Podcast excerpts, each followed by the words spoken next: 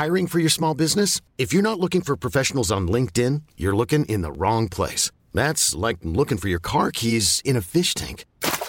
LinkedIn helps you hire professionals you can't find anywhere else, even those who aren't actively searching for a new job but might be open to the perfect role. In a given month, over 70% of LinkedIn users don't even visit other leading job sites. So start looking in the right place. With LinkedIn, you can hire professionals like a professional. Post your free job on linkedin.com slash achieve today. Hey, I'm Ryan Reynolds. Recently, I asked Mint Mobile's legal team if big wireless companies are allowed to raise prices due to inflation. They said yes. And then when I asked if raising prices technically violates those onerous two-year contracts, they said, what the f*** are you talking about, you insane Hollywood ass?"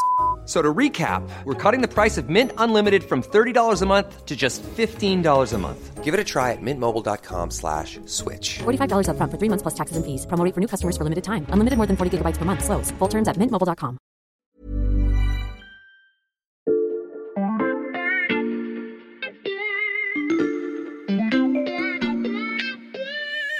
Salut, c'est Xavier Yvon. Cette semaine dans la loupe, je vous propose d'écouter ou de réécouter notre série sur l'histoire de l'Ukraine présentée par Margot Lanuzel.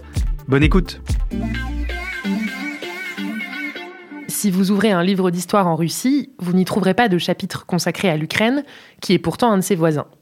Vous pourrez y voir quelques mentions dans les pages sur la Révolution de 1917 ou sur l'URSS, un ou deux paragraphes quand on évoque la Crimée et le Donbass, et si le livre est récent, vous lirez peut-être aussi ces phrases. L'Ukraine n'est pas seulement un voisin, elle fait partie de notre histoire, de notre culture. L'Ukraine moderne a été entièrement créée par la Russie, ou pour être plus précis, par la Russie communiste, bolchevique. Ces mots, ce sont ceux de Vladimir Poutine, le 21 février dernier, quelques jours avant l'invasion de l'Ukraine. Le président russe s'appuie sur cette vision de l'histoire pour expliquer son objectif, absorber les terres ukrainiennes qui, selon lui, appartiennent à la Russie, et donc il s'en sert pour justifier ses actions et son expansionnisme militaire. Ce que vous ne savez peut-être pas, c'est que ce n'est pas nouveau. Depuis des siècles, la Russie nie l'existence de l'histoire ukrainienne, des symboles ukrainiens, de la culture ukrainienne, bref, de tout ce qui fait de ce peuple une nation. Alors cette semaine, dans la loupe, nous ouvrons un livre d'histoire où aucun chapitre sur l'Ukraine n'a été oublié. Depuis les invasions vikings jusqu'à la Seconde Guerre mondiale, en passant par le Moyen Âge, nous allons vous raconter l'émergence de l'identité ukrainienne et l'opposition de longue date avec son voisin russe. Pour cela, nous avons choisi quatre personnages clés, parfois controversés, et dont le parcours prend aujourd'hui une résonance toute particulière. Épisode 1, Daniel de Galicie, le début de l'histoire. Et pour nous brosser ces quatre portraits, nous avons fait appel à un professeur particulier, spécialiste de l'histoire de l'Ukraine, Yaroslav Lebedinsky. Bonjour, bienvenue dans la loupe. Bonjour Margot. Vous êtes historien, enseignant à l'INALCO, et vous n'êtes pas venu en studio les mains vides, je le disais vous apportez un livre d'histoire spécialement écrit pour la loupe. Ne le cherchez pas dans les librairies, il est seulement ici avec nous. Mais euh, il n'en comprend pas moins des cartes, des photographies et toutes les dates qui permettront à vos auditeurs de se repérer. Très bien. Eh ben, je vous propose qu'on commence par notre premier portrait, le roi Daniel Ier. Est-ce que vous pouvez nous le présenter? En ukrainien, c'est Danilo, euh, Danilo Romanovich, puisqu'il est fils du prince euh, Roman. Nous sommes donc au Moyen Âge et plus particulièrement au XIIIe siècle. Le personnage est né en 1201, il est mort en 1264. Et j'ajoute qu'il est malheureusement pratiquement inconnu en Occident et notamment en France. D'accord, on voit son portrait sur la première page de notre livre. Euh, est-ce que vous pouvez nous le décrire À quoi il ressemble physiquement? Je peux vous le décrire, mais en précisant que c'est un portrait imaginaire, il n'existe aucun portrait d'époque, donc il est représenté en roi. Un roi barbu, l'air majestueux, avec bien entendu une couronne qui insiste sur le titre royal dont nous parlerons tout à l'heure. Et sur quelle région règne Danilo Ier?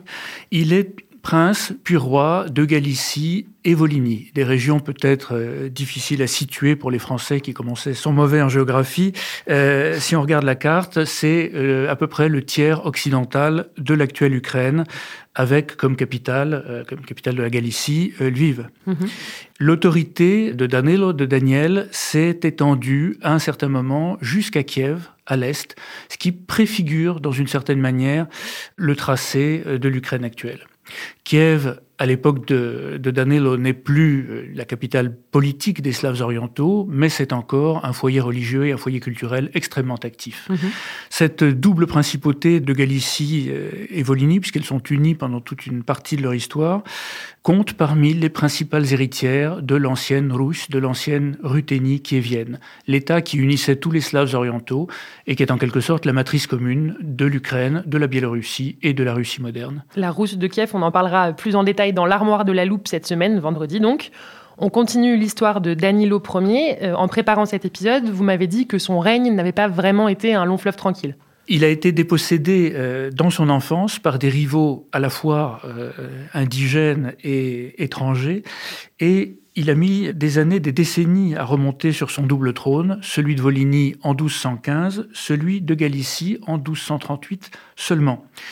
Il y ajoute Kiev en 1239, il a donc reconstitué l'héritage paternel, et c'est à ce moment-là que se produit la catastrophe des invasions mongoles, mhm. ou tatars, comme on les appelle en Europe, les tatars qui déferlent donc sur toutes ces principautés de l'ancienne Rousse kievienne. En 1245, alors que les Tatars le surveillent déjà de près, Danilo parvient à écraser tous ses ennemis. Ses rivaux euh, galiciens, différents autres princes de la Russe, et aussi les Polonais et les Hongrois qui lorgnaient sur la Galicie. Mais c'est à ce moment-là que les Tatars le placent assez fermement sous leur férule. Et ils se laissent faire? Il ne se laisse pas faire, alors il se rend euh, Sarai, sur la Volga, qui est le, camp qui sert de capitale aux, Mongols. Il leur rend hommage et sitôt qu'il est rentré chez lui, il commence à construire une grande coalition européenne anti-tatar, avec pour projet de les chasser de l'ensemble de la Russe. Et c'est là que se produit cet épisode tout à fait étonnant de couronnement royal. En 1254, en échange de promesses, à vrai dire assez vagues, sur le ralliement des orthodoxes de ces États au catholicisme, à l'Église catholique, il est couronné roi par un légat du pape, ce qui consacre en quelque sorte son statut de souverain totalement indépendant et mhm. sa prééminence dans cette Russe méridionale. Et ça, c'est aussi une forme de défi vis-à-vis des Tatars. C'est un, un, défi ouvert aux Tatars qui réagissent par plusieurs expéditions punitives qui contraignent finalement Danilo à capituler. Il sauve son trône, il sauve sa vie, mais il est contraint de démanteler toutes ses forteresses. Donc un roi orthodoxe couronné par les autorités catholiques, il est temps que vous nous expliquiez en quoi son histoire pose les premières bases de l'identité de l'Ukraine.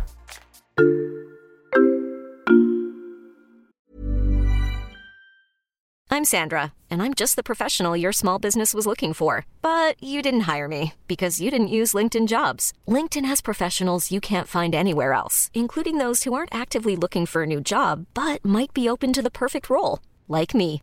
In a given month, over 70% of LinkedIn users don't visit other leading job sites. So if you're not looking on LinkedIn, you'll miss out on great candidates like Sandra. Start hiring professionals like a professional. Post your free job on linkedin.com/achieve today.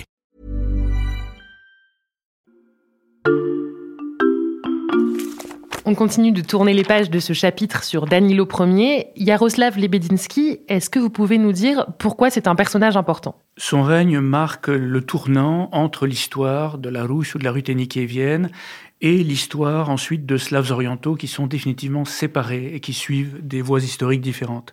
Dans une certaine mesure, sa grande Galicie-Volhynie qui s'étend jusqu'à Kiev préfigure l'Ukraine, comme c'était le cas déjà de son père. C'est un État purement ukrainien, qui ne comprend que des parties de l'Ukraine actuelle. Et puis surtout, son règne a vu s'esquisser des tendances qui se sont renforcées sous les règnes de ses successeurs et qui ont donné à la Galicie-Volhynie une personnalité tout à fait particulière et distincte de celle d'autres principautés héritières de la Russie. Et, quelles sont ces tendances? L'une des plus frappantes, c'est le système politique, un système dans lequel le roi certes règne, mais où la haute aristocratie, ce qu'on appelle les boyards, tiennent euh, les terres et le pouvoir réel. C'est ce que dit la chronique de Galicie-Volhynie. Les boyards galiciens appelaient Danilo prince, mais en vérité tenaient eux-mêmes toute la terre entre leurs mains, c'est-à-dire gouvernaient réellement. Et à plusieurs reprises, on voit ces boyards, ces aristocrates, chasser des souverains, en appeler d'autres, bref, se comporter comme les véritables maîtres de l'État. Mais le roi reste un personnage important. Le roi reste un personnage important quand il a une forte personnalité, et c'est le cas de Danilo. Ce sera le cas de certains, mais pas de tous ses, ses prédécesseurs. Il y a d'autres tendances euh, intéressantes qui s'affirmeront ensuite. Par exemple, euh, le fait que le souverain, pour contrebalancer justement l'influence de cette haute aristocratie, s'appuie sur des contre-pouvoirs. Des unités militaires nouvelles, composées de paysans, des nomades de la steppe, euh, ces gens qu'on appelle les polovts, qui sont recrutés euh, pour servir le souverain et euh, que Danilo installe sur son territoire, au nord-ouest de la Volhynie. Et puis surtout l'élément urbain, la population des villes. Danilo est un grand constructeur ou reconstructeur de villes et il s'appuie sur cette population urbaine. Donc l'influence de la noblesse, euh, l'importance des contre-pouvoirs, est-ce qu'il y a d'autres éléments fondateurs dans le règne de Danilo Ier? Puisqu'on parle des villes, il faut signaler les tout premiers éléments de ce qui se confirmera sous les règnes suivants, c'est-à-dire l'introduction de ce qu'on appelle le droit de Magdebourg. C'est un droit d'origine allemande, comme son nom l'indique, centre-européenne, et euh, qui permet l'autonomie complète des villes à l'intérieur d'un État. Les villes qui échappent en fait au système féodal et qui sont gouvernées par des organes élus. Ce sera euh, aux époques suivantes quelque chose de caractéristique de l'Ukraine et aussi de la Biélorussie par rapport par exemple à la Russie. Et donc, de façon générale, on peut dire que la culture de ce royaume de Galicie-Volhynie, sous Danilo et sous ses successeurs, combine la culture héritée de la période kévienne, qui est le fond culturel principal, et des influences occidentales de plus en plus visibles dans tous les domaines. Donc toutes ces bases dont vous nous parlez, elles sont très importantes pour la suite de l'histoire de l'Ukraine. Oui, parce qu'elles rapprochent la Galicie-Volhynie euh, de ses voisins d'Europe centrale, Pologne, Hongrie, Royaume de Bohême, et elle l'éloigne en fait de ce qui va devenir la Moscovie puis la Russie, mmh. c'est-à-dire les principautés qui sont situées à l'opposé diamétralement euh, de l'ancienne Russe au nord-est. Mhm. Et ce point est évidemment très important pour les historiens ukrainiens et pour la discussion entre historiens ukrainiens et russes. Euh, la tradition historiographique russe fait en fait de Moscou l'héritière directe et exclusive de Kiev. Mhm. Or, on constate qu'au XIIIe et XIVe siècle, il existe ce royaume de Galicie-Volhynie, dont hériteront ensuite euh, la Lituanie et la Pologne, et qui constitue un modèle tout à fait différent et un modèle à l'intérieur duquel s'est en quelque sorte formée la personnalité ukrainienne médiévale puis moderne. Donc on a bien compris pourquoi Danilo Ier était un jalon essentiel du récit national ukrainien. Merci Yaroslav Lebedinsky pour ce premier épisode. Merci à vous pour votre accueil. Je rappelle que vous êtes historien, enseignant à l'INALCO. On retrouve vos portraits, dont celui de Danilo Ier, dans le numéro spécial de l'Express qui sort exceptionnellement ce mercredi. Avant de partir, vous nous donnez un petit indice sur ce dont on va parler demain? Oui, nous allons tourner de nombreuses pages de notre livre d'histoire virtuelle pour arriver au tournant des XVIIe et XVIIIe siècles, à l'époque cosaque. Euh, et donc, on va évoquer les Cosaques d'Ukraine et euh, l'Etmana, dont j'aurai le plaisir d'expliquer ce que c'est à vos auditeurs. Eh bien, on a hâte. Pour ne pas rater cet épisode ni les prochains, pensez à vous abonner à la loupe sur votre plateforme d'écoute, par exemple Castbox, Deezer ou Apple Podcast. Je vous rappelle que vous pouvez nous y laisser des étoiles et des commentaires. Cet épisode a été fabriqué avec Charlotte Baris, Jules Cros et Lison Verrier. Et merci également à Renaud Toffier.